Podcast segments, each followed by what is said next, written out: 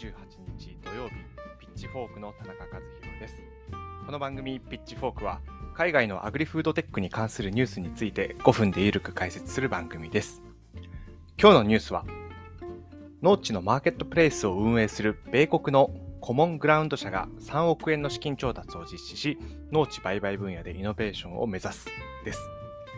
はい。というわけで、ゆるく解説していきたいというふうに思いますけれども、このコモングラウンドという会社はですね、あのノア・バークソンさんという方が米国で創業したスタートアップということなんですけれども、あの、実は彼自身がですね、あの、最初に農地を借りて、あの、リース代を払っていたときに、ま、そのリース代が適正なのかどうかよくわからないということに、え課題を感じてたということなんですよね。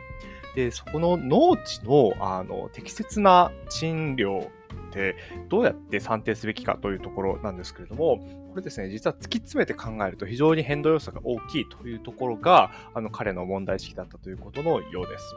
でですね、あの、もちろん、あの、普通の不動産と同じような概念で、あの、立地が、あの、非常に重要だというところ、まあ、物流のところもあるんですけれども、実はですね、農業の場合だと、土壌の肥沃度合いですとか、あの、その土壌の状態がですね、まあ、すごく重要な要素になってくるというところで、まそこのところが実はあまり管理されておらず、えー、そこが農地の賃料にどう反映していしていけばいいかというところがあまり定まってないというところに気づいたということなんですよね。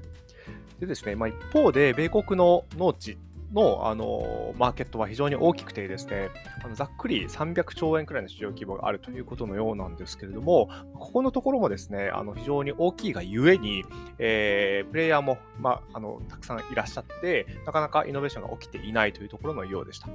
そこで、このコモングラウンドという会社はですね、ここの土壌の評価のところをテックを使って、えー、分かりやすくやっていこうというところで、えー、参入したということのようです。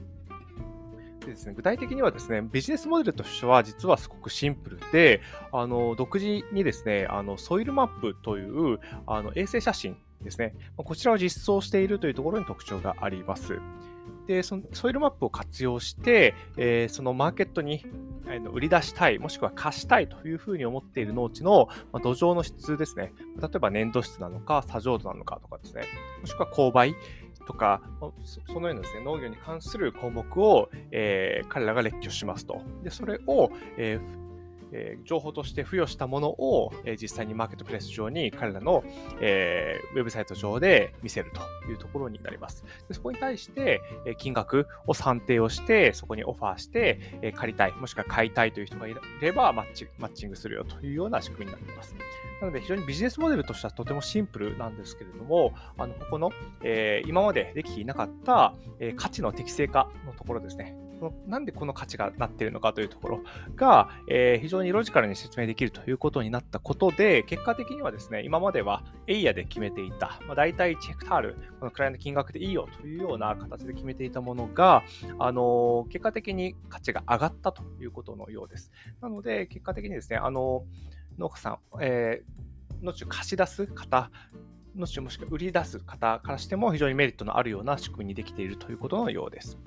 でちなみになんですけれども、あの日本にもですね、まあ、その農地ナビという、えー、そういった、えー、ウェブサイトがあります。で、見るとですね、まあ、ソイルマップのような感じにはなっていないんですけれども、あの今日本で、えー、どこに農地があって、まあ、そこをクリックすると、その農地の状態がわかると。で、あのその農地の地目ですね、まあ、地目が市街化調整地域なのか、まあ、どうなのかというところが分かっていくというような、まあ、あのそういうウェブサイトはあります。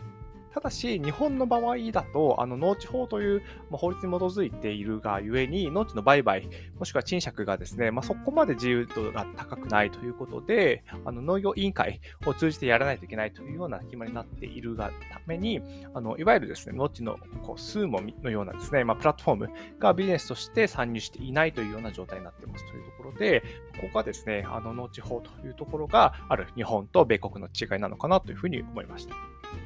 一方で、あの、以前、あの、こちらのチャンネルでも紹介させていただいたんですけれども、東南アジアでは、その農地の権利を、あの、NFT にして流動化しているっていうような事例もあったりして、まあ、そんなですね、先進的な事例もあるというところで、ここの農地をどう取り扱っていくか、農地の利用権をどう取り扱っていくかというところについては、あの、各国でですね、まあ、法律に基づいてやってますけれども、非常に、え重要な領域だというふうに思ってますので、ここはですね、引き続き私も注視していきたいというふうに思います。はい、今回はこの辺りで終わりたいと思います。今回ご紹介したニュースや引用元は概要欄のリンクにまとめておりますので、よかったら見てみてください。ではまた。